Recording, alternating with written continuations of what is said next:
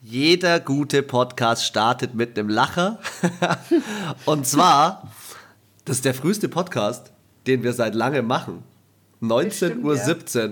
Was geht ab? Was ist los? Herzlich willkommen, liebe Footballfüchse. Ähm, es ist wieder Prediction-Zeit. Es ist Donnerstag, der 21. Oktober. Wir kommen rein in den siebten Spieltag. Und äh, ihr habt sie schon gehört. Die Tip Queen äh, ist am Start, aber diesen, dieses Wochenende muss ich wieder angreifen. Hello Anna. Hello, hello. Wir haben heute viele Topics, 60 Minuten Zeit. Ich bin nämlich im Hotel in Mannheim und dementsprechend äh, starten wir doch gleich mal rein mit so ein paar News, die es äh, gibt. Und wir schulden euch noch ein Thema von letzter Woche, was wir, wo wir am Ende ewig rumgetan haben und nicht gewusst haben, um was es geht. Es geht um das Crucial, den Crucial Catch. Ähm, falls ihr euch fragt, warum äh, manche Spieler oder manche Coaches ähm, so farbige Trikots äh, oder Embleme auf den Trikots drauf haben oder vielleicht ein rosa T-Shirt anhaben. Jeder Monat äh, hat immer so ein Motto in der NFL und diesen Monat ist Crucial Catch. Es geht um äh, den sogenannten, ja, wie soll man sagen, den sogenannten Brustkrebs, der ähm, verhindert werden soll mit Spenden, mit ähm, der Art und Weise, dass die NFL sich dafür einsetzt, ähm, immer wieder mal ähm, Geld investiert oder aber auch von den Vereinen her ganz bestimmte Aktionen fährt.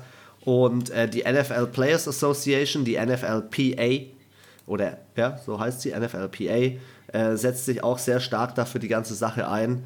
Und ähm, die NFL ist da Vorreiter. Hier steht äh, National Cancer Information Helpline. Also es gibt sogar eine Telefonnummer. Sie äh, setzen sich da zu 100% ein und ich finde, das ist echt eine geile Aktion, die die NFL da regelmäßig fährt. Mhm. Was sagt die Dame? Was sagt die Dame dazu? Weil als Mann kann man das ja nicht so gut bewerten. Wieso nicht? Ja, als Frau, die selber oder als Frau, die jetzt, wo man mehr davon betroffen ist, von der Brustkrebsgeschichte, die NFL hauptsächlich bestehend aus Männern. Klar, jetzt kommen ein paar Frauen dazu als Schiedsrichter und so weiter, aber es ist schon, schon eine coole Aktion. Also es ist etwas, was äh, in der NBA, glaube ich, nicht gibt und in der NHL auch nicht. Also mich würde es mal interessieren, seit wann eigentlich, das müssen wir mal noch mal gucken, seit wann die das machen und aus welchem Grund. Weil ich finde, wenn, aber, also ich kann mir, weißt du, ja, wie soll ich das jetzt in Worte fassen? Äh, mit dem Black Lives Matter, das finde ich halt, ist alles so schön und gut, aber es ist halt auf, daraufhin entstanden, auf den Druck der Gesellschaft und nicht intrinsisch quasi von der NFL selber, weil sie gesagt haben, hey, das ist nicht so toll vielleicht. Seit 2009 übrigens ist das Ganze, ah, okay. habe ich gerade ja, herausgefunden. ziemlich Und lang. es wurden mehr als 18,5 Millionen Dollar gespendet dafür bisher. Krass. Das ist, das ist richtig krass. Also ich finde es halt immer cool, wenn man was halt auch macht, ohne dass man irgendwie mit so einem Strom mitschwimmt und ähm, dass sie es halt auch schon so lange machen, finde ich auch schon sehr cool. Und es ist halt, ja, also die haben da ja verschiedene Themen, die sie da ja immer wieder mal ansprechen. Und das finde ich schon gut, wenn man im Sport halt auch seine Reichweite für vielleicht nicht so schöne Dinge verwendet, wie Krankheiten oder soziale Ungerechtigkeit etc. Und ja, haben wir schon oft gesagt, dass das in der NFL schon ziemlich gefördert wird, dass man da engagiert ist, sei es jetzt durch ähm, oh, Walter Payton Award. Ja, zum Beispiel, ja, genau. Genau. Oder ähm, halt auch, dass die Spieler ja einen Tag frei bekommen in der Woche, wo sie sich für wohltätige Zwecke engagieren können. Und es, es wird schon so durchgehend, finde ich, sowas gefördert und bis hin eben auf dem Spielfeld mit diesen Monaten. Da gibt es ja auch extra diese Pullis und T-Shirts, wo eben dann was gespendet wird. Und es tragen auch viele in der NFL. Also es ist jetzt nicht so, dass es so zwei Leute tragen und die anderen haben da keinen Bock drauf. Also ich habe mir hab dann ein Foto gesehen, ich weiß gar nicht mehr von welchem Team. Und da hatte die Hälfte bestimmt diesen Pulli an. Absolut. Also ich finde es cool, wie die Spieler da mitgehen und ich glaube, dass schon viele intrinsisch das Ganze auch wollen, dass sie sich freuen, dass es diese Aktion gibt.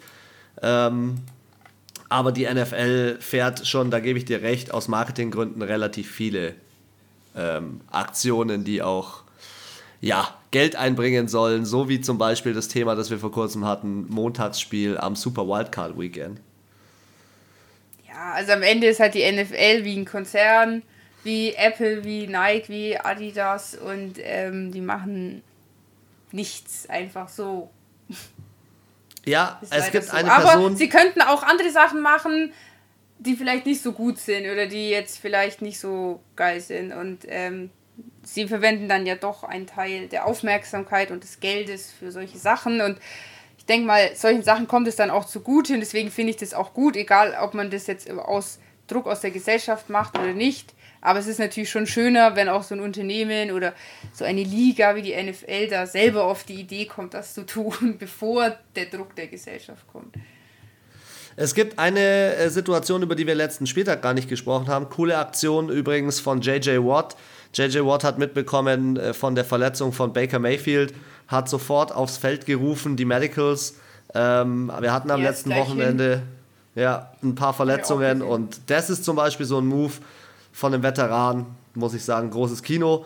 Ein zweiter cooler Move äh, von dem Veteran, in Anführungszeichen, von dem Coach McVay, äh, der gesagt hat oder der sich so ein bisschen für das Verhältnis entschuldigt hat zu Goff, dass sich das nie so perfekt aufgebaut hat ähm, bei den LA Rams, seitdem sie dann im Super Bowl waren und das Ganze so ein bisschen, ja, die LA Rams dann so ein bisschen abgebaut haben. Also äh, coole menschliche Aktionen, die da in der letzten Woche abgegangen sind. Und ähm, das muss man schon mal dann hervorheben. Ähm, es ist bald Trading Deadline und das ist auch ein Thema, das ich noch ganz kurz so ein bisschen ansprechen will, weil wir hatten es ja letzte Woche. Äh, Deshaun Watson war nicht mehr im Thema, aber die Miami Dolphins stehen 1 und 5 und jetzt ist plötzlich Deshaun Watson wieder im Gesprächsthema, weil Tua Tagovailoa nicht abliefert und irgendwie doch nicht die Antwort ist, ähm, bei der O-Line, die die Miami Dolphins auffahren. Ich kann mir gut vorstellen, dass wenn da ein Trade zu, zustande kommt und Deshaun Watson zu den Miami Dolphins geht, dass er das ein oder andere Problem von den Miami Dolphins besser lösen kann als Tua. Oder was meinst du? Man muss halt sagen, er hat jetzt sehr lang auch nicht gespielt. Ich meine, diese ja, aber Ende er ist in der Pocket schon sicherer. Ja, das mag schon sein. Ich weiß, ich kann, also ich kann das gar nicht sagen. Ich glaube auch ehrlich gesagt, das ist nur Gelabo. Also ich, ich habe es ja auch gelesen und Tua soll dann zu Broncos. Oder? Ja, habe ich, hab ich auch schon gehört, aber da ist es ja so, dass scheinbar äh, die Quarterback-Position jetzt scheinbar doch gefixt ist und sie äh, ja, mit Teddy Bridgewater eigentlich ganz zufrieden sind. Ähm, ich meine, wobei natürlich der Output ist nicht der beste. Ja, also muss ein bisschen gucken, so auch, äh, können die sich das überhaupt leisten, wenn der Tour nicht geht, quasi den Deshaun Watson zu holen. Finanziell meinst du jetzt? Salary Cap und so Geschichten. Deswegen, ja, weiß ich nicht. Also ich finde es halt komisch, es war halt so irgendwie gar nichts und jetzt auf einmal ähm, ist er wieder im Gespräch, aber es ist ja am Ende kein. Du hast ja nichts mitbekommen von diesem ganzen Skandal, weswegen er ja überhaupt nicht spielt. Warum spielt er nicht? Weil irgendwo ich denke, dass da was dran ist und die wahrscheinlich einfach in Texas keinen Bock hatten, dass er mitten in der Saison ausfällt, weil er halt, keine Ahnung, suspendiert wird, bestraft wird, weil er halt irgendeine Strafe kassiert wegen dem Scheiß. Ja, ja. So, also kein Team wird ihn nehmen, bis da nicht irgendwo irgendwo unschuldig steht, auf irgendeinem Gerichtsurteil, weil du hast es damals mitbekommen bei den Cowboys mit Sieg, das, also ich habe das ja dann in der All or Nothing äh, Staffel gesehen, es war übel der es hat das ganze Team fett zerlegt und es war gar nicht gut. Und es ist auch so, du weißt dann nicht, kommt der, kommt der nicht, wann kommt der, die Sperre verhängt er die NFL und nicht du als, als Team. Und ähm, ist noch eine Woche und noch eine Woche. Und ich glaube, diese Unplanbarkeit in der NFL, das ist halt richtig scheiße. Und wenn du dem entgehen kannst, wieso hole ich mir jemanden her, der jetzt auch letzte Saison auch vom Standing her nicht besser war als Tour. Jetzt. Ich bin gespannt, wann Tyrod Taylor bei den Texans zurückkommt. Ähm, er ist ja immer noch mit Hamstring raus.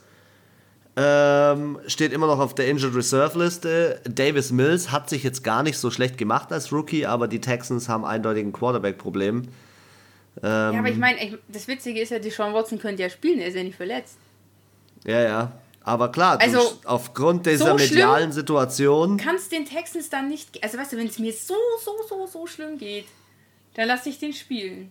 Dann ist mir das egal. Aber es muss irgendwas, also ich denke, äh, also wie gesagt, es muss so gravierend sein, was da hinter verschlossenen Türen abgeht, dass die nicht mal spielen lassen, obwohl sie so schlecht stehen, obwohl sie keine besseren Alternativen haben.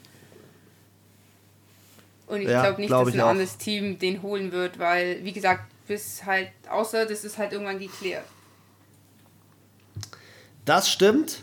Und ähm, da komme ich zu meinem letzten Thema, ähm, das ich, bevor wir mit dem Thursday Night reinstarten, gerne dich noch fragen wollte. Und zwar AFC und NFC. Wir haben jetzt den siebten Spieltag, wir sind fast in der Mitte der Saison. Was ist deine größte Überraschung in der AFC bei, oder welches ist dein größtes Überraschungsteam in der AFC? Und welches ist der größte Loser in der AFC? Wo hättest du viel, viel mehr erwartet? Warte, da muss ich mir mal einen kurzen Überblick verschaffen. Verschaff dir mal einen. Ich gebe dir schon mal einen Tipp oder meine Meinung so zur AFC. Meine größte Überraschung in der AFC, wo ich nicht mit gerechnet habe, dass sie so gut dran stehen und dass sie so rauskommen, sind, sind die Cincinnati Bengals. Ja. Ich bin begeistert von den Cincinnati ja. Bengals.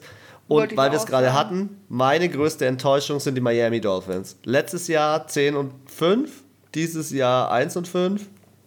Also ich muss jetzt ähm, sagen. Hätte ich mir mehr erwartet. Meine größte Enttäuschung, weil ich echt nicht dachte, dass sie so einen scheiß Start hinlegen. Sind die Kansas, City, Chiefs. ich wusste es. Sorry, aber also ich hätte echt nie gedacht, dass sie so. Aber weil die Erwartungen natürlich auch höher sind, aber ich gebe dir recht, die Dolphins waren jetzt auch nicht so. Und ich muss sagen, die Colts hat mich schon auch überrascht, dass sie wirklich so schlecht waren. Und dass die Chargers so gut reinstarten, hätte ich auch nicht gedacht. Okay, dann springen wir doch mal rüber in die NFC. Ach so, ja. Ach in so, der NFC ist mein Überraschungsteam, wo ich sage, okay, ich bin äh, vom Comeback und von der Gesamtsituation echt schon stark überzeugt, sind die Dallas Cowboys. Ähm, ich hätte nicht gedacht, dass Dak nach der Verletzung so krass zurücksteigt äh, in den Ring und äh, so Gas gibt. Ähm, die größte Enttäuschung sind die Seattle Seahawks. Die Seattle Seahawks sind auf dem absteigenden Ast. Du hast es vorausgesagt. Wahrscheinlich sind sie es bei dir nicht. Aber ich hätte niemals gedacht, dass mit der Power, die sie in der Offense haben, dass die Defense es nicht mal schafft, äh, da mehr als nur zwei Siege rauszuholen. Klar, es ist eine Verletzung von Russell Wilson da, aber Seattle Seahawks Enttäuschung und Dallas Cowboys, wow, I'm impressed. Ja, also Cowboys muss ich schon auch sagen, haben mich äh, schon überrascht. Und, also, aber wer mich wirklich überrascht hat, ich hätte nie gedacht, dass die Cardinals so 6-0 einfach in die Saison gehen. Never ever. Ich habe gedacht, sie sind gut, aber nicht, dass sie so. Sie sind einfach richtig, richtig gut. Und ich hätte auch nie gedacht, dass die Detroit Lions so schlecht sind. Ja, okay, das also, stimmt auch wieder. Ich hätte never, wirklich, die stehen ja genau, auch anders, genau anders um 0,6 und denk, ich dachte mir so, jetzt kommt der Child Goffin und es ist halt einfach 0,0 besser geworden, so gar nicht. Und ja, also. Du merkst, er kann kein Team alleine übernehmen, er kann es nicht alleine rumreißen. Nee, ähm, er ist halt kein Brady. Er ist, er ist nicht der Leader genug. Sein Head Coach, sein neuer Head Coach, ähm, hat ihn auch ziemlich, ich will nicht sagen gebasht, aber er hat ihn schon ziemlich auseinandergenommen in der Pressekonferenz, wo er gesagt hat, er muss jetzt nochmal einen Schritt nach vorne gehen und echt nochmal zeigen, äh, dass er das Team führen kann. Ähm, genau, und dann hat er hinzugefügt, genauso wie das alle anderen müssen. Aber ja, ich, wir sind bei dem Punkt, Jared Goff äh, muss einen Schritt nach vorne tätigen, auf jeden Fall. Eins muss ich ja, noch gut. sagen. Hau raus bevor wir ins Thursday Night gehen. Das war eigentlich mein, mein, mein liebster Transfer-Fact eigentlich. Und zwar, dass The One and Only, der eigentlich schon in Rente war, Frank Gore, vielleicht zurück zu den 49ers kommt. Nicht dein Ernst, wo hast du den Fact her? Das habe ich gelesen auf dem Link, den du mir geschickt hast, und da waren die ersten zwei Facts über wegen äh, Tua und Sean Watson. Und wenn man weitergeklickt hat, kam nochmal eben dieses Update, dass Frank Gore, der Ur-Running Back Veteran 38, ähm, tatsächlich überlegt, zu seinem damaligen ähm, Team zu gehen, zu den 49ers. Krass, krass, hätte ich nicht gedacht. So Rob Gronkowski mäßig, nochmal so eine Saison hinhängen. Ähm, hat letzte Saison noch bei den Chats gespielt, also. Finde ich als Veteranen-Move eigentlich ziemlich geil. Also ja, vor allem als Running gut. Back feiere ich das halt ultra. Ja, finde ich auch. Finde ich auch. Find das ich musste ich jetzt noch sagen, vor allem weil ich echt Frank Gore auch richtig hart feiere. Einfach, dass er das so lange in dieser Liga überlebt hat. Und dass er jetzt sagt mit 38 so, okay, ich hole mir nochmal die, Jung, die jungen Hüpfer. Die hol ich mir ran und zeig denen, wie Football geht. Genau. So, aber jetzt. Dann rein ins Thursday Night. 3 gegen 3 Denver Broncos sind zu Gast bei 3 gegen 3 Browns. Und ich möchte da gar nicht mit irgendwelchen Vermutungen äh, reinstarten. Ich möchte da einfach mit äh, harten Fakten reinstarten, die ich dir vorhin geschickt habe. Wir haben ein Verletzungsthema, das sich durchzieht durch die gesamte Mannschaft. Baker Mayfield ist raus. Case Keenum startet. Ja, er ist schon lange in der Liga. Ja, es ist kein schlechter Quarterback, aber äh, es ist ein Verlust. Beide Running Backs, Chubb und Hunt, raus mit Wadenverletzung. Odell wahrscheinlich fraglich wegen Schulter. Landry Nein, fraglich ist ja schon wieder Knie. krank. Clowny. Alter, der Odell Beckham, Mann, der ist wieder Bartstuhl,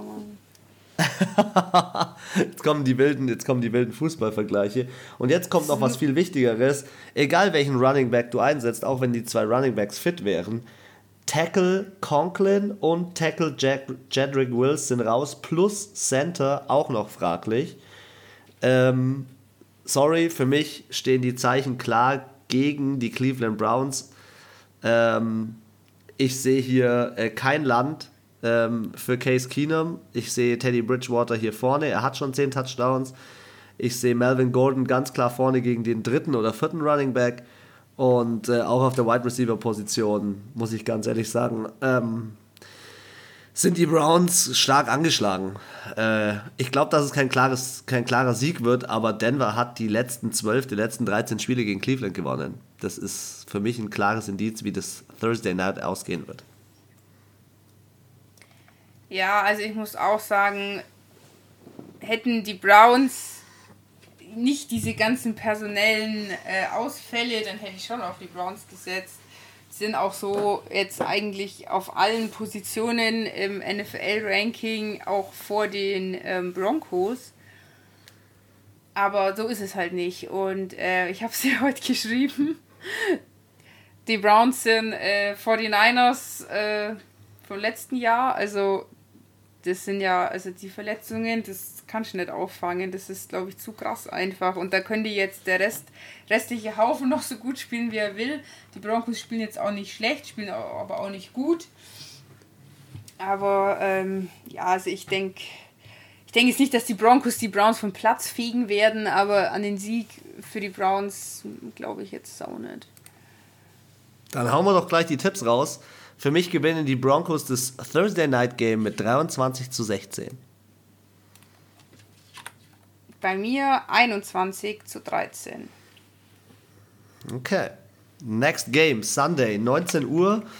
Ähm, das erste Spiel ähm, von äh, dieser Division, diesen zwei Mannschaften gegeneinander. Die Bengals sind zu Gast bei den Ravens.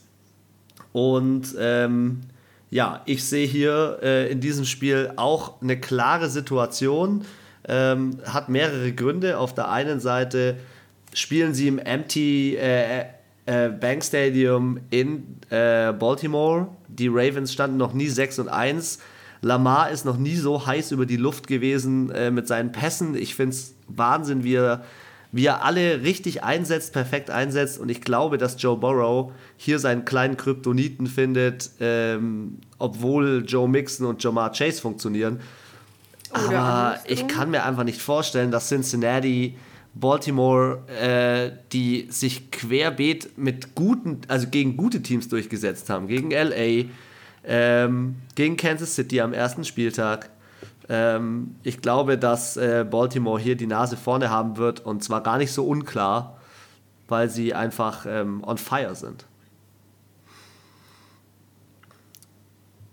Okay. Was sagt die Tipper, was sagt die Tipper, äh, der Tipp-Profi dazu? ich glaube, die Ravens sind ein bisschen hochgeflogen und deswegen glaube ich, dass sie die Woche einfach. Es geht jetzt gar nicht darum, dass sie gegen die Bengals spielen, sondern dass ich einfach glaube, dass sie jetzt. Das wäre jetzt zu perfekt, weißt du, was ich meine?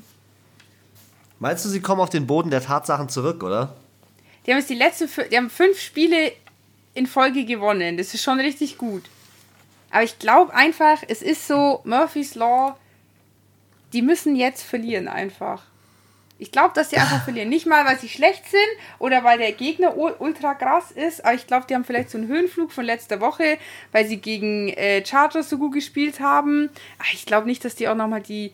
Also, das ist mir oft aufgefallen, dass wenn es so krasse Spiele waren und so krass gut, dass oft das nächste Spiel nicht ganz so gut ist, was glaube ich auch mit dem Coaching zusammenhängt, weil oft dann, ich glaube, die richtig geilen Spielzüge du schon verballert hast aus deinem Playbook. Die richtig so, okay. richtig guten. Und ähm, das könnte ich mir vorstellen, dass das letzte Woche passiert ist. Und ich glaube halt auch, dass sie die Bengals ein bisschen unterschätzen. Und es ist Division Game, das muss man auch sagen. Es ist immer ein bisschen anders, ein bisschen crazy. Und irgendwie könnte ich mir vorstellen, dass sie Vielleicht verlieren die Ravens. Ganz verlieren knapp. sie knapp? Knapp. Also ist nicht Eis. Es ist, glaube ich, eher so ähm, hinher, hinher und dann ist es vielleicht sogar Overtime oder so ein Kick, der das entscheidet. Aber nicht so schlimm wie bei dem einen Spiel von den Green Bay Packers Boah. und den Bears. Das, Oder das, das war, war schon schlimm. Bears, gell? Schau mal, das war auch richtig knapp, obwohl die Bears nicht ansatzweise so gut sind wie die, wie die Packers. Und ich sehe einfach. Find, die Bengals sind schon, finde ich, echt, haben wir auch gesagt, Überraschungsteam. Äh, Gutes Team und. Ja. Ich sehe einfach das Running Game bei den Baltimore Ravens, finde ich unglaublich. Sie haben äh, jetzt auch in den Kader äh, Livion Bell mit aufgenommen also die sind einfach da unheimlich stark und ähm, ja, deswegen ist bei mir Baltimore vorne. Aber hau, hau deinen Tipp raus. 24, 22 für die Cincinnati Bengals. Okay, bei mir wird es ein Two-Score-Game. Die Baltimore Ravens gewinnen zu Hause mit 31 zu 21. Okay. Wir gehen rein ins nächste Spiel. Washington, die mich eigentlich auch so ein bisschen enttäuschen weil sie von der Defense nicht diesen Schritt nach vorne machen, den man so erwartet. Tyler Heineke macht keinen schlechten Job ähm, für das, dass er ursprünglich als dritter oder vierter Quarterback dorthin gekommen ist. Aber sie spielen jetzt gegen die Green Bay Packers, sie spielen gegen Aaron Rodgers, der mal wieder mit einer soliden, durchgängig soliden Art und Weise brilliert. Die ähm, Packers ja auch mit neuem Trikot, schicken neuen grünen, hellgrünen, giftgrünen äh, Heimtrikot. Und ähm, ja, aber nicht so grün. Du musst schon sagen, es ist nicht Giftgrün, ist jetzt nicht. Giftgrün ist von den Seahawks, finde ich. Ja, okay, gebe ich dir recht. Aber es das ist, ist richtig schönes Rasengrün. Es ist, ein, es ist ein richtig fancy Trikot und äh, ja, wer führt äh, das, das Receiving an? Devontae Adams und diese Connection, Aaron Rodgers und Devontae Adams wird dieses Spiel entscheiden. Ganz klar äh, für mich ein klarer Sieg der Green Bay Packers vorne. Ähm, ich weiß nicht, ähm, was mit Washington los ist. Sie machen, lassen 31 Punkte pro Spiel äh, in, der, äh, in der Saison oder in dieser Saison im Schnitt zu. Das, ist, das sind die meisten Punkte in der NFL, die zugelassen werden. Ähm, und sie werden auch hier Punkte zulassen. Sie werden hier ein bisschen bluten. Green Bay holt sich diese Nummer. Ja, auf jeden Fall. Also, ich muss sagen, auch die Defense, Platz 31 von Washington. Hm, nicht so geil. Im Passing sind sie tatsächlich ziemlich ähnlich. Packers 19, Washington 22. Auch in der Offense jetzt beide eher so auch 21, 22. Aber ja, irgendwie, ich weiß auch nicht, das ist so. Die hatten letztes Jahr einen ziemlichen so der, äh, wie heißt der jetzt? Chase Young hat schon gute, guten Spirit reingebracht, aber irgendwie ist er auch jetzt so ein bisschen verflogen. Irgendwie sind die nicht mehr so heiß. Ist halt das zweite Jahr, auch das zweite Jahr für Ron Rivera. Da wird es halt, glaube ich, schon immer noch mal ein bisschen schwieriger. Und ja, ich glaube auch, dass die Packers das, äh, das ist nicht die Herausforderung. Das die werden das nach Hause bringen. Green Bay Packers gewinnen bei mir 33 zu 18 im Lambo. Boah, Alter. 32 zu 18. Na, dann schauen wir mal, wer näher dran ist. Bin ich gespannt. Okay, wir kommen in die nächste Sonntagspartie. Atlanta trifft auf Miami. Und hier ist jetzt für Miami Do-or-Die-Spiel. Weil ich muss ganz ehrlich sagen, die Falcons stehen 2 und 3. Überraschend besser, als man vermutet hätte. Sie hatten letzte Woche Bye Week.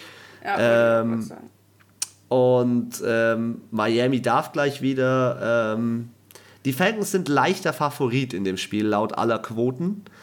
Ähm, ich glaube auch, dass Matt Ryan als, als, als Routinier ähm, da schon eine gewisse Ruhe reinbringt, aber die Ruhe. Das reden wir uns auch die, jedes Spiel ein. Die, ja, die Ruhe, die Atlanta braucht, ähm, ist vielleicht immer noch nicht ruhig. genug da. Ja, vielleicht manchmal ist es zu ruhig. Ähm, und äh, Kyle Pitts, finde ich, ist einer der Rookies, die jetzt noch nicht das auf, aufs Parkett oder auf den Rasen bringen, ähm, was ihnen zugeschrieben wurde, nämlich ihm, dass er hier so ein Einhorn wäre, das, äh, das es nur so einmal gibt. Ja, ich weiß nicht. Das Spiel finde ich super schwer zu tippen.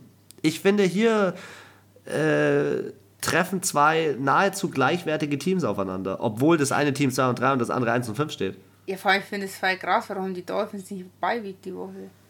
Die waren in London. Ja, ich glaube, das, das liegt wieder daran, an dieser nicht so langen äh, Reisezeit. Aber. Ach so. Ja. Ja, okay.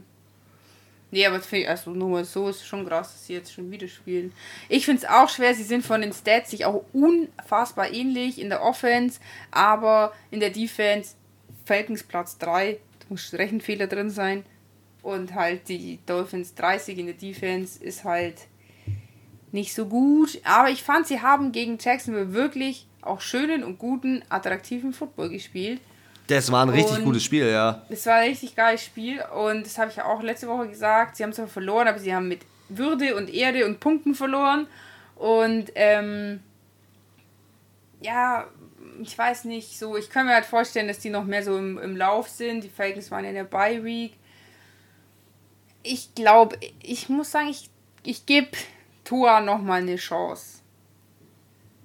Gibst Tua nochmal eine Chance? Ich meine, sie haben ja auch, ja, sie haben ja auch noch Mike Gesicki und sie haben ja schon, sie haben auch ein paar gute Jungs in der Defense eigentlich. Und ich weiß nicht, ich kann einfach nicht mehr auf die Falcons tippen, Mann. Ich glaube einfach, ich habe immer das Gefühl, so wenn ich auf die tippe, dann gewinnt eh das andere Team. Ich glaube trotzdem, und dass. Dreimal habe ich ja auch schon recht gehabt. Ich glaube trotzdem, dass es ein knappes Thema wird.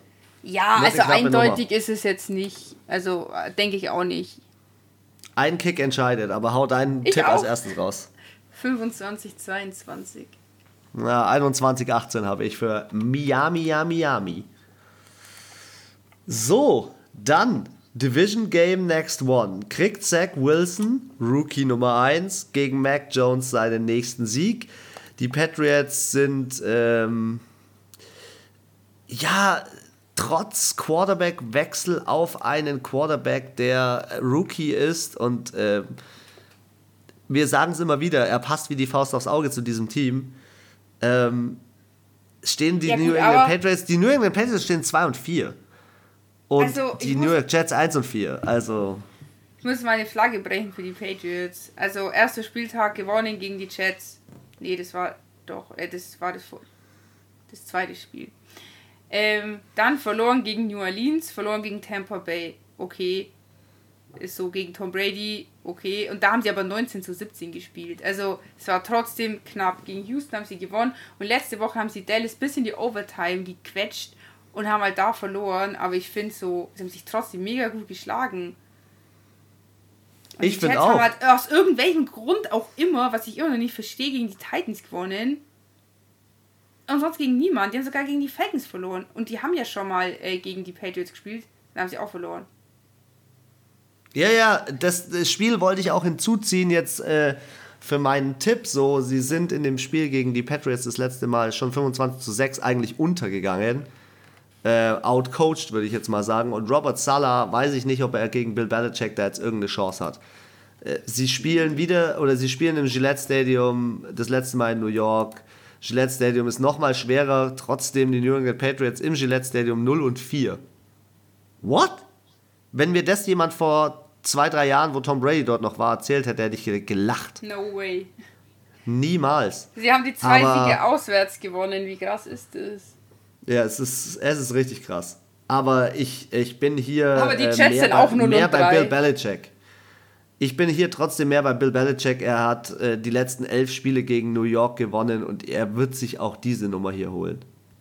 Ja, also ich kann es mir auch nicht vorstellen, ehrlich gesagt. Also jetzt, wir reden zwar hier über die Rookie-Quarterbacks, aber du hast ja auch noch andere Positionen. Und bei den Chats hapert es ja nicht nur beim Quarterback, sondern gefühlt ja auf sämtlichen Positionen, sei es ähm, Offense, Defense, O-Line, ähm, Passempfänger. Also da sind die Patriots halt einfach schon etwas besser aufgestellt. Ja. Also nicht ein besser, ein gutes Stück besser. Also, und wie du sagst, es ist zwar so eine zusammengewürfelte Truppe, aber die funktioniert halt, finde ich, immer noch besser.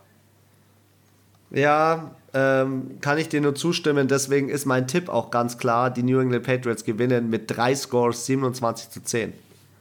Ja, ich habe auch einen äh, hohen Unterschied: 25 zu 9. also wieder, wieder Single-Digit äh, Score für die New York Jets, wieder unter 10 Punkten. Ey, die Bei sind dir, halt auch 32. in der Offense, also. Ja, ich meine, der Zach Wilson, der, der schenkt schon auch Interceptions her. Also es ist jetzt. Es gibt schon auch Teams, wo ich sage, okay, das sind halt drei Interceptions, dafür kann halt aber eigentlich der Quarterback nur für eine was und die anderen zwei sind einfach unfassbar gut von der Defense. Ja, geschnappt worden. Aber Zach Wilson hat einfach neun scheiß Interceptions geworfen, weil er einfach nicht so gut geworfen hat in dem Moment. Er spielt seinen alten College-Stiefel noch durch. Ja, wie gesagt, was soll denn der arme Junge da machen, Mann? Das, das fehlt ja vorne und hinten an sämtlichen Leuten bei den Chats. Genauso wie bei ja. den Giants. Guter Übergang. Wir kommen zum nächsten New York-Team. Die Giants spielen zu Hause 1 und 5 gegen die strugglenden Carolina Panthers, die mit drei Siegen reingestartet sind, jetzt mit drei Siegen, äh, drei Niederlagen rausgegangen sind. Was ich mich hier frage, ist, kann Sam Darnold wieder diesen Schritt nach vorne machen, äh, seine ganze Offense führen in die richtige Richtung? Christian McCaffrey immer noch nicht safe, ob er zurückkommt. Stefan Gilmore ist offiziell steht noch auf Out aber alle hoffen, dass er jetzt reinkommt, weil er ist eine echte Bereicherung für die Carolina Defense, die richtig stark ist.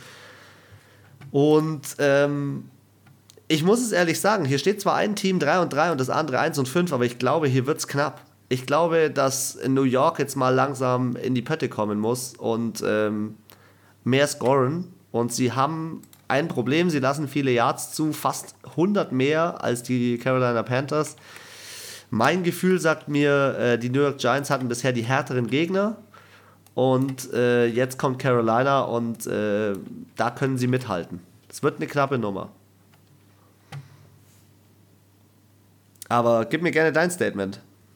Es ist schon eine Schande, dass die Saints gegen die Giants und die Panthers verloren haben. das, das stimmt allerdings. Nein, Spaß. Ich gebe dir vollkommen recht. Auch bitte schau dir mal die Stats von den Quarterbacks an.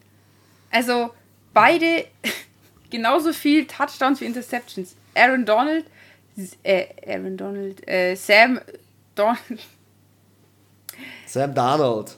Dankeschön. Äh, sieben Touchdowns, sieben Interceptions. Jones, vier Touchdowns, vier Interceptions, äh, fast gleich viel Yards geworfen. Also beide um die 1500. Ähm, ja, also hier auf der Position sind sie beide gleich äh, gut oder schlecht. Das kann, da überlasse ich jetzt euch, wie ihr das interpretieren möchtet. Ja, DJ Moore ist halt schon ein bisschen besser so. Ja, aber du musst dir auch die Situation anschauen. Kenny Golladay raus bei New York, John Ross raus, Kadarius Tony raus, drei Wide Receiver, ja, aber die wichtig halt auch, sind. Ja. Die haben die viele haben Verletzungsprobleme. Ja. Ja, aber ich glaube, also ich sehe hier die, die äh, Panthers vorne und ähm, ich glaube leider, dass die Giants da nicht, äh, nicht viel holen werden. Aber ich glaube, ich sehe es auch nicht als eindeutig. Also wenn jetzt die Giants hier gewinnen, wäre jetzt nicht so, dass ich sehr überrascht wäre. Wie, wie, wie läuft denn das Spiel? Gib mir deinen Score. 18 zu 16. Oh, okay. Die Giants haben bei mir 18, die Panthers bei mir 24. Die Panthers holen sich dieses Spiel. Wir kommen zum letzten Spiel, Highlight Game um 19 Uhr. Die Kansas City Chiefs mit 3 und 3 sind zu Gast in Tennessee im Nissan Stadium. Ähm, hier sehe ich klar die Tennessee Titans hm. auf dem Vormarsch. Das, was Derrick Henry da veranstaltet, ist übermenschlich. Das ist äh, out of, also wirklich, das ist jeglicher Normalität abzusprechen, was er da veranstaltet. Andererseits Julio Jones wieder questionable, wieder Hamstring, AJ Brown wieder Problematik, äh, Randy Bullock, der Kicker, äh, hat Probleme. Ähm, ich weiß nicht, die Kansas City Chiefs müssen jetzt mal ein bisschen in die Pötte kommen. Patrick Mahomes muss seine Interceptions mal reduzieren. Er hatte 2020 sechs Stück und jetzt hat er acht. Ähm, Habe ich letzte Woche auch schon gesagt. Äh, er ist, äh, er ist. Aber 18 Touchdowns muss man halt leider immer noch mal dazu sagen. Also, wenn ja, du Tannehill anschaust, sechs Touchdowns und vier Interceptions, also ist jetzt. Ja, die Quarterbacks sind jetzt nicht gerade diejenigen, die dieses Spiel entscheiden werden. Ähm, es ist das erste Aufeinandertreffen seit dem Showdown im AFC Title Game. Alter, ähm, sorry, und Derrick Henry, ja, ich 783 sagen, Yards. Boah zu, also der Vergleich bei den Running Backs ist ja unmenschlich. Einfach ja. Clay Edwards Selaire 304 Yards, kein Touchdown. Derrick Henry 783, 10. Derrick Henry hat mehr Er hat mehr Yards. Touchdowns als sein Quarterback, Mann. Was geht? Derrick Henry hat mehr Yards als 26 anderer Teams in der NFL. Mehr Rush. Also die Rushing Yards, die Derrick Henry auf den Rasen bringt, sind mehr als 26 der anderen Teams in der NFL. Der Abstand von Running Back Nummer 2, ich weiß nicht leider nicht mehr, wer das ist, zu. Ich glaube, 200 Yards oder so, gell? Genau, zu dem Irgendwo letzten Running Back in der NFL, Starting Running Back, ist geringer als der Abstand zu Derrick Henry. Derrick Henry führt diese Liga im Rushing an und wir können ihn nicht weiter hoch loben. Ja, ähm, lange Rede, viel Sinn. Die Tennessee Titans spielen zu Hause und fügen den Kansas City Chiefs die nächste Niederlage zu. Es ist Nick Chubb, die Nummer 2. Mit 523 ja, genau. Yards. Ja, doch, genau. ich habe so 200 äh, Yards. 250 sogar. Also 260, wenn wir jetzt ganz genau sind. also mein Score ja, steht ein Kick, Ach, so eng. Selber, sel, selber Score wie letzte Woche. Die Tennessee Titans gewinnen wieder 34-31.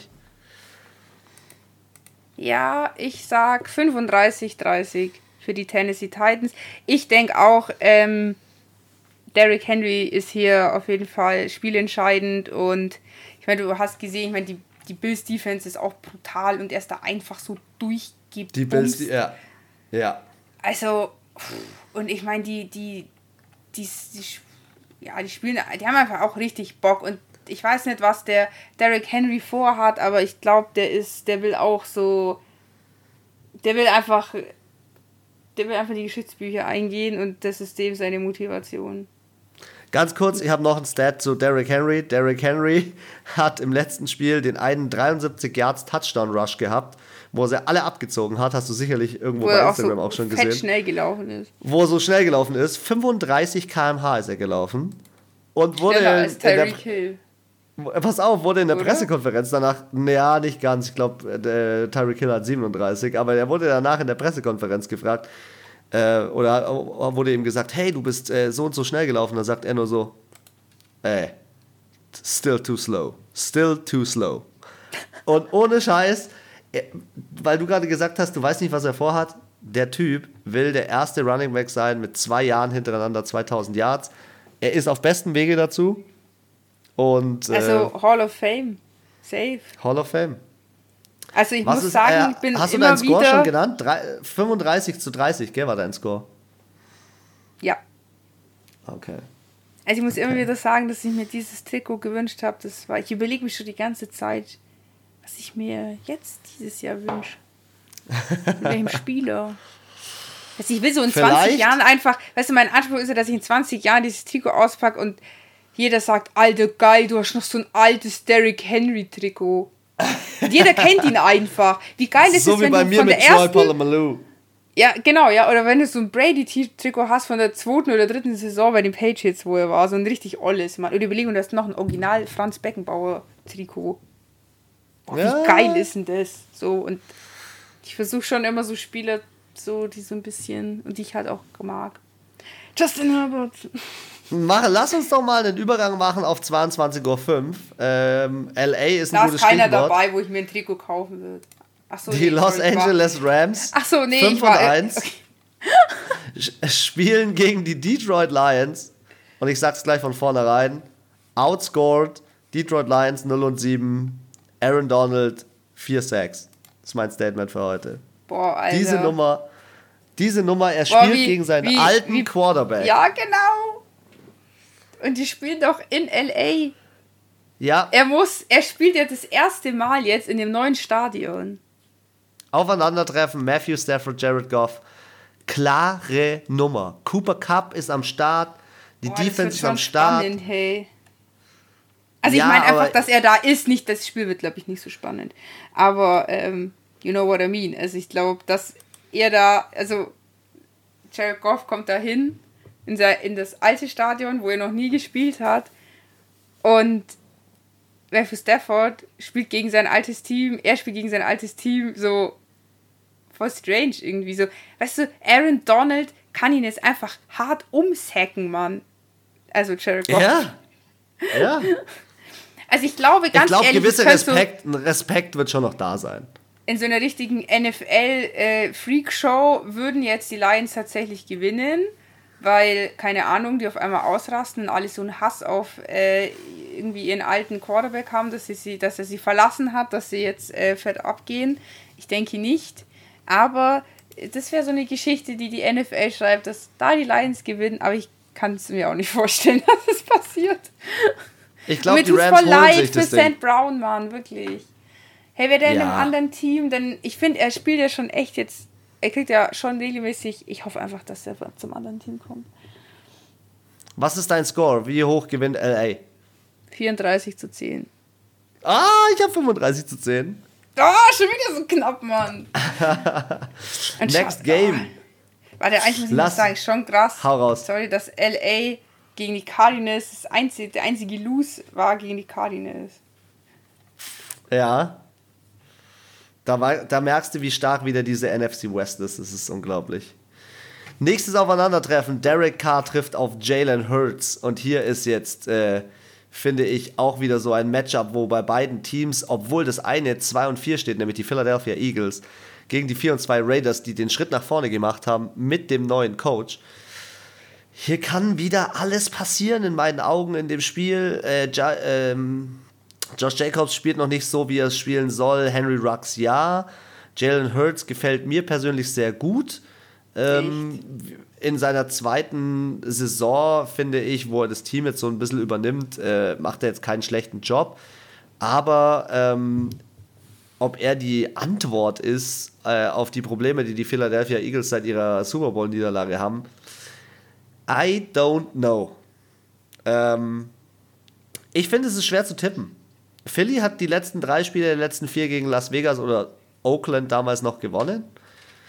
Aber ist es für dich eine klare Nummer in, in, bei den Raiders im Allegiant Stadium übrigens, wo der geile fette Screen an der Autobahn vorbeiläuft? Ähm, äh, es ist jetzt nicht so eindeutig, aber ich muss sagen, mein erster Impuls war, auf die Raiders zu setzen das Spiel letzte Woche, ich fand, die haben wirklich sehr gut gespielt. Und ähm, ich habe das Gefühl, dass die so sagen, nee Mann, wir haben jetzt keinen Bock, uns von diesem blöden Trainer Rassismus Mist da blöd äh, beeinflussen zu lassen. Wir sind hier, um Football zu spielen und nicht über irgendwelche ollen, äh, zehn Jahre alten WhatsApp oder keine Ahnung, E-Mail-Verläufe zu diskutieren. Wir leben jetzt hier 2021 und wir wollen dieses Jahr in die Playoffs und nicht vor 15 Jahren. Und es geht hier um uns und auch nicht um den Coach. Und ich glaube, die sagen halt einfach so, nee, wir lassen uns auf den, das ganze Gossip und äh, Laberei nicht ein und ziehen ihr Ding durch. Und so habe ich das letzte Woche wahrgenommen, dass die Spieler gesagt haben, wir spielen jetzt Football. Für das, wofür wir hier stehen, wofür wir bezahlt werden, wofür die, Sta die Fans alle zwei Wochen äh, ins scheiß Stadion kommen. Wie ist dein Score? 28 zu 18. Okay, 22 zu 19. Ich glaube, hier ist wieder ein Kick der kleine Unterschied. 22.25 Uhr, die Tampa Bay Buccaneers sind zu Hause. Aber bevor wir die Tampa Bay Buccaneers besprechen, machen wir eine kurze Nummer aus dem nächsten Spiel. Arizona Cardinals gegen Houston Texans. 6 und 0 und 1 und 6. Äh, Davis Mills geht unter, Kyler Murray eskaliert. Äh, das fehlende Puzzlestück ist hinzugekommen, Zach Ertz. Ähm, er ist sozusagen der ähm, Gronkowski für die Arizona Cardinals. Ich glaube, hier oh, gibt es den 50 Burger. Hier, das ist mein erster ja, 50 Burger schon, diese Saison. Schon gut möglich. Warte mal, ich schau mal so in die NFL-Stats. Äh, okay, also Hau Texas Offense Platz 27 und Cardinals Defense 13. Die Cardinals machen 32,3 Punkte pro Spiel. Das ist das meiste, was sie gemacht haben seit 1948. Da kann man sagen, was man will, aber Kyler Murray ist für mich sowas von einem MVP-Modus. Ja, auf jeden Fall. Also, ja, schau dir mal an. Und wie viel machen die Texans? 15,3 Punkte, aber ja, also ich glaube, dass die Cardinals äh, und die lassen 18,2 zu, also könnte man wahrscheinlich das genau tippen und dann wird man auch richtig liegen. Also ich kann mir nicht vorstellen, dass hier das, das wäre ein richtiger Schuss ins Ofenrohr, wenn die Cardinals hier das verschenken. Das ist halt geschenkt, das Spiel. Also wenn es der, letzte Spieltag wäre, wenn es der letzte Spieltag wäre, würden sie nicht mal Kyle Murray aufs Feld, da würden sie nur die, die B-Mannschaft aufs Feld schicken. Safe. ja, ist so. Ja, wenn das, wär, wenn das, das 17. Spiel, dann würden, nee, das Risiko gehst du nicht ein. Es kann natürlich sein, dass sie es so ein bisschen machen wie die Packers letzte Woche. Ein bisschen Sparflamme, nicht ganz so viele Punkte, bisschen äh, risikoarmer spielen und äh, Verletzungen, um zu, Verletzungen zu vermeiden. 50 Burger, 51, 18 für die Arizona Cardinals. Nee, ich bin auf dem Schonkurs, 28 zu 10. Auf dem Schonkurs? Aber vielleicht stelle ich sie trotzdem Fantasy Manager auf. Nächstes Spiel fast genauso klar, auf jeden Fall vom Matchup Predictor her. Ich habe es gerade schon geteasert. Die Tampa Bay Buccaneers spielen zu Hause.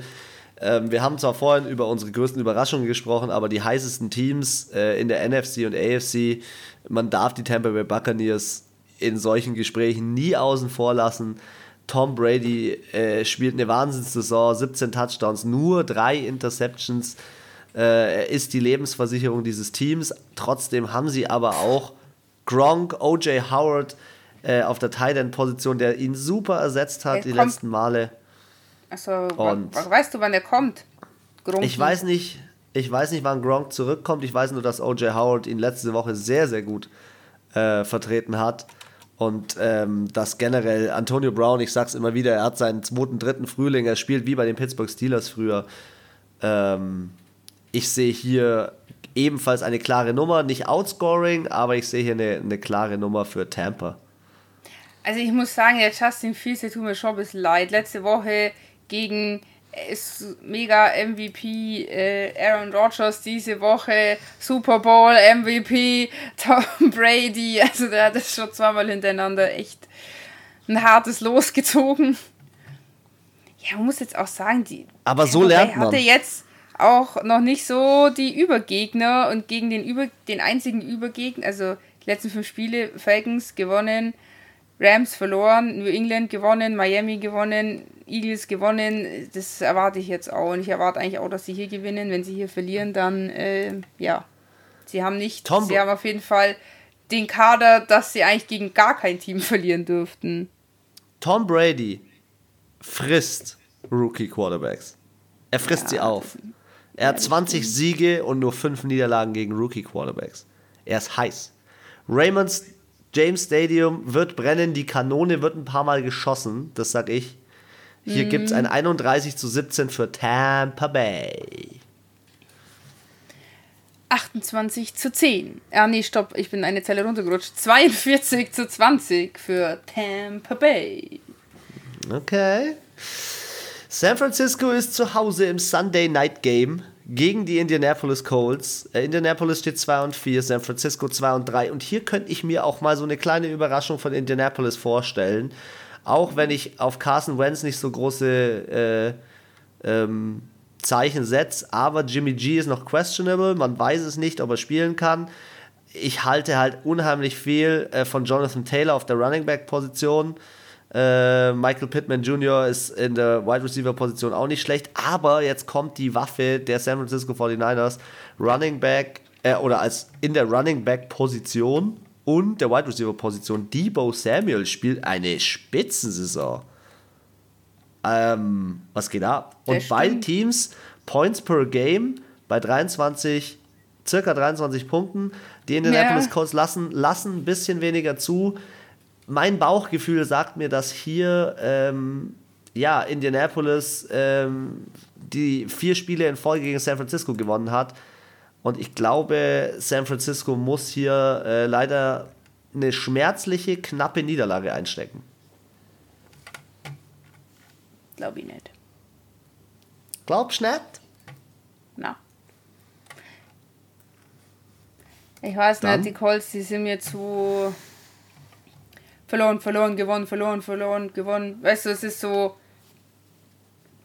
Okay, die San Francisco. Alter, San Francisco, schau es mal an.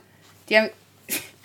Also, letztes Spiel gegen die Cardinals, dann gegen die Seahawks und dann gegen Green Bay. Also. Und dass man ja, jetzt gegen die hatten schon Houston Texans Brecher. gewinnt, bei den Colts ist jetzt, sorry, ist jetzt auch kein Wunderwerk. Also, die, also es ist da ist jetzt kein Sieg dabei, wo ich mir gedacht habe, so boah, krass, dass sie die hier geschlagen haben. Gegen Ravens verloren, gegen Titans verloren, gegen LA verloren. Also ich finde so, dass sich die 49ers da irgendwie schon so schon besser schlagen. Ja, keine Ahnung. Die, auch in, die waren auch in der Beiweek, das muss man sagen. Sie waren in der Beiweek und spielen zu Hause. Es kann schon sein, dass sie ein bisschen fitter sind vielleicht. Also es ist auch... Ach so, ich dachte, die haben eingekauft. das auch, ja. Äh, ja, Frank Gore. Hahaha. Vielleicht. Vielleicht Frank Gore. Ja, also ich tue mir ein bisschen schwer den Punkt, aber ich bin bei den 49ers irgendwie, glaube ich, da ist ein bisschen. Da ist schon noch George Kittle, der einfach immer da unfassbar gute Laune mit reinbringt und ähm, sind auch in der Defense ein bisschen besser. Ich glaube auch, gutes, gutes so Stichwort in drei Tagen. Anna, gutes Stichwort in drei Tagen ist International Tie Dance Day. Für alle, die die Titans in dieser Liga feiern. Ja. Ich glaube, äh, er ist dein, äh, deine Lebensversicherung, dass du dieses Spiel vielleicht sogar richtig tippst. Was ist dein Score? Ich glaube, es wird schon defense-lastig. Bei den zwei Teams kann ich mir das vorstellen, weil sie jetzt beide nicht so stark auf der Quarterback-Position sind, beziehungsweise halt, wenn Jimmy Garoppolo noch questionable ist. Und deswegen 17 zu 12 für die San Francisco 49ers. Low scoring, okay. Ja, ich schon gesagt. Indianapolis gewinnt bei mir dieses Spiel aufgrund von Running Back Power mit 26 zu 19, One Score, One Touchdown Game. Monday Night. Die Seattle Seahawks sind zu Hause, die New Orleans Saints sind zu Gast. Und ähm, ja, ich weiß, ähm, dass hier ähm, zwei Quarterbacks aufeinandertreffen, die jetzt vielleicht beide ja ähnlich welcher Quarterback? Risiko, ähnlich Risiko. Nee, aber ähnlich risikoreich spielen. James Winston spielt risikoreich, hat gar Ja, keine das- schlechten Stats mit 12 Touchdowns und 3 Interceptions. Geno Der hat Smith, zwölf Touchdowns gemacht. unglaublich, der hat 12 Touchdowns mit 892 Yards. Und nur drei. Schau, ich hab's gesagt. Ich hab's gesagt. Die schaffen das, die Saints, dass der nicht so viele Interceptions macht. Drei und zwölf, das ist ja mega. Ja, Also trotzdem, trotzdem, wer ein Also bisschen also enttäuschend ist diese. Saison, Anna, Alvin Kamara spielt unter seinen Möglichkeiten. Der könnte mehr machen. Ähm, aber die Receiver werden gut eingesetzt. Ähm, teilweise richtige geile Angry Runs ähm, von, ähm, von den Wide Receivers, vom Receiving Core der Saints. Und äh, ja, ich glaube, dass Peyton auch hier ähm, als Coach es schaffen wird, dieses Ding nach Hause zu fahren, obwohl sie zu Gast sind. Bei Seattle brennt, die- da brennt nicht nur das Dach, da brennt alles gerade. Die haben richtige Probleme. Und die werden nach dem Spiel noch größere Probleme haben. Ähm, die New Orleans Saints gewinnen diese Nummer mit, auch wegen ihrer Defense. Also ich setze eh immer auf die Saints, egal gegen wen sie spielen. Und egal wie unwahrscheinlich es ist, dass sie gewinnen. Aber ich glaube wirklich, dass sie gewinnen. Weil sie halt auch einfach. Also die. In der Offense sind die Seahawks und die Saints ungefähr gleich, finde ich. Also von der Power her. Und hier ist halt da der ein bisschen besser und da ist der andere ein bisschen besser. Aber ich glaube, hier ist der große Unterschied, dass halt die Seattle Seahawks Defense viel mehr, also im Schnitt fünf Punkte mehr zulässt äh, als, ähm, nee, viel mehr Yards zulässt, sowas. Und ähm, viel, viel mehr Punkte zulässt auch als die Saints. Und ähm, die Saints Defense aber halt nicht so viele Punkte. Und deswegen glaube ich auch, dass die Saints hier vorne sind. Ich glaube es nicht, dass es so ein hartes, äh, also dass er einer hart auf die Fresse kriegt, aber es ist schon ein Touchdown-Unterschied. Ja, bei mir wird es sogar ein Two-Score. Ich, ich glaube, es wird jetzt nicht das attraktivste Sunday Night Football. Ähm, aber under the lights äh, geht einiges ab und ich setze hier gegen die Statistik, dass Pete Carroll als Coach der Seahawks 11 und 2 in Monday Night Games ist, seit 2010. Er ist gut unterwegs, es ist kein schlechter Coach, sie haben irgendwelche Probleme, die sie noch nicht erörtert haben, wo sie aber nicht wissen, wie sie die am besten lösen, aber ja, äh, die New Orleans Saints gewinnen 28-18 bei mir. Ich habe äh, 27-20 für die Saints. Okay. Und, Wir haben diese Woche. warte, Saints kommen auch aus der Bye Week, deswegen könnte schon auch sein, dass sie dann nochmal jetzt ein bisschen aufgetankt haben und vielleicht auch die Fahrt dann danach. Seattle ist ja schon äh, weiter, weitere Anreise für die Saints, das halt vielleicht ein bisschen besser auch verpacken. Ja, das, das stimmt. Vielleicht sind sie auch frühzeitig angereist. Ähm, Ja, und man muss halt, ich weiß nicht, spielt Russell Wilson? Nein, nein, der spielt noch drei Spieltage nicht. Die sind ja in der Ja. Überlegung, ob sie sich äh, nochmal Cam einen neuen Newton. Quarterback zu Cam Newton einen neuen Stimmt. Quarterback zulegen. Ja, ja. Ja, also deswegen, und jetzt noch, es kommt ja auch noch dazu, dass Russell Wilson nicht äh, spielen kann aktuell. Ich glaube, es schaut echt bitter aus für die Seahawks. Wir haben, äh, das war, mal, war ein gutes Stichwort, wir haben diese Woche wieder Teams in der Bye Week, diesmal sechs Stück. Die Steelers, die Bills, die Chargers, die Jaguars, die Vikings und die Cowboys. Und ähm, ja, die kommen alle frisch zurück, frisch und erholt. Genauso wie wir nächste Woche Dienstag mit wieder frischen News. Und äh, schaut mal in unseren Instagram-Account rein. Ich war ein bisschen, ich will mal sagen, ich war ein bisschen faul, ein bisschen post-faul. Äh, die ähm, Angry Runs der letzten Wochen sind noch nicht alle mit drin. Ich werde sie mit reinfügen in unsere Favorite Stories. Seid da dabei, klickt den Podcast an auf Apple, auf Spotify, auf Google, egal wo auch immer. Empfehlt ihn weiter und ja, was bleibt mir anderes übrig zu sagen, als nach 59 Minuten ah, dieses Gedicht an Football Talk mit den letzten Worten an Madame Tippkönigin abzugeben. Anna, deine letzten Worte. I'm out. Wir hören uns am Dienstag. Yes. Schauen wir mal, wie lange ich noch hier die Königin bin. Es war wieder auf jeden Fall wilde Spiele erwarten uns, meine lieben Füchse. Und ähm, ja, ich bin auf jeden Fall gespannt, wie das ein oder andere ausgeht. Ich glaube, mein Highlight-Game ist auf jeden Fall äh, Kansas City gegen die Titans. Und ähm, ja, ich wünsche euch ein äh, wunderschönes Footballwochenende. Leider kein Landing Game. Wir müssen uns auf zwei ähm, Spiele ja, runter reduzieren. Aber egal, die mit dann noch mehr Leidenschaft. In diesem Sinne wünsche ich euch viel Spaß beim Podcast hören, viel Spaß beim Football schauen, viel Spaß bei allem anderen, was ihr sonst so macht. Und ähm, haut rein, bleibt gesund, haltet die Ohren steif. Bis dann. Ciao.